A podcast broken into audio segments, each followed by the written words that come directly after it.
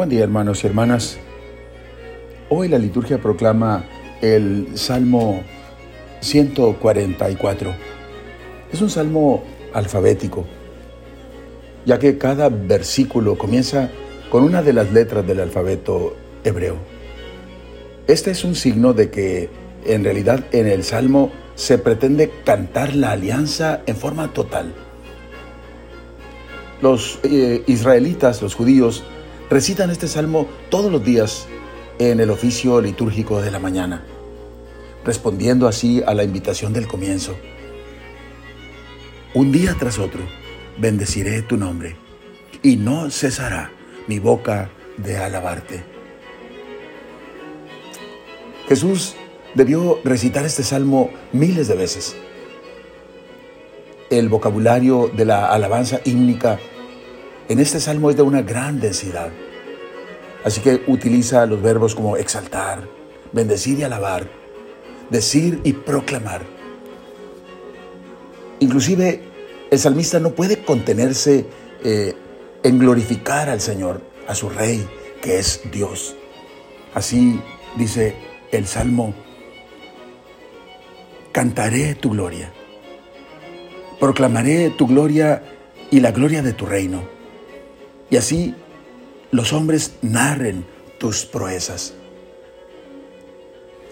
Así que utiliza, eh, pues, eh, en el vocabulario verbos como dar gloria, dar magnificencia, utiliza los sustantivos como grandeza, poder y esplendor, todas ellas cualidades eminentemente reales, pero sobre todo cualidades más que todo paternales.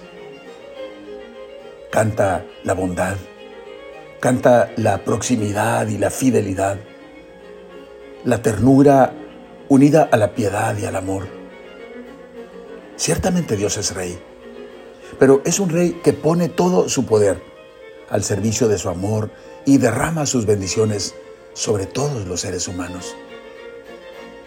No es un potentado dominador y lejano es un ser que se interesa por su creación y en ella difunde la vida.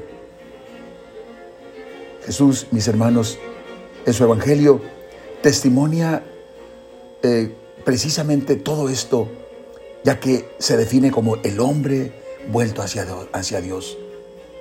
Él es el enviado del Padre. Por tanto, no tiene quereres personales.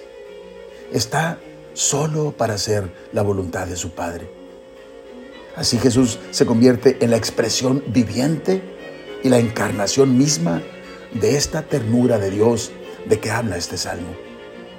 Él es, al decir de el salmo, quien da apoyo al que tropieza y el que da alivio al agobiado.